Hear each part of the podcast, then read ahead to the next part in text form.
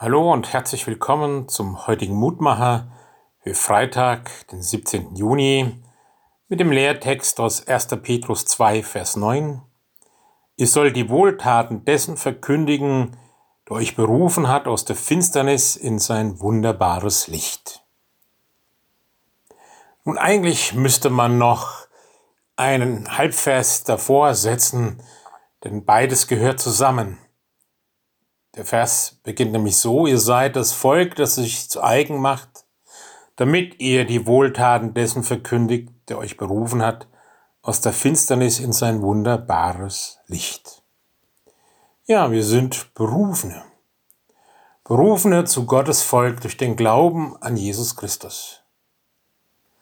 Das Wort aus dem Petrusbrief erinnert die Gemeinde, an die der Brief zuerst gerichtet wurde, daran, vergesst nicht, wer ihr seid wohin ihr gehört und verschweigt es nicht.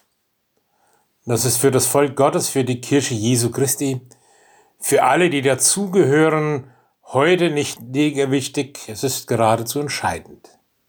Gott hat sich sein Volk berufen, damit es verkündigt, was es heißt, in sein Licht gestellt zu sein.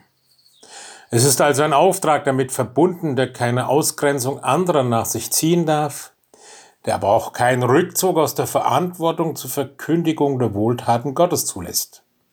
Und was ist die Wohltat Gottes? Dass die Befreiung zu einem getrosten und hoffnungsvollen Leben durch das Evangelium, das Orientierung gibt durch Jesus Christus, der das Licht ist. Inmitten aller Verwirrungen, Widersprüchlichkeiten, Bedrohungen und auch bei all dem, was in mir selbst fragwürdig und beängstigend ist. Christus ist das Licht, der mich aus diesen Finsternissen herausbringt. Und diese Wohltat sollen wir verkündigen. Unseren Taten und Worten mit unserem Lobgesang und dazu passt auch der Losungspsalm für heute, Psalm 104.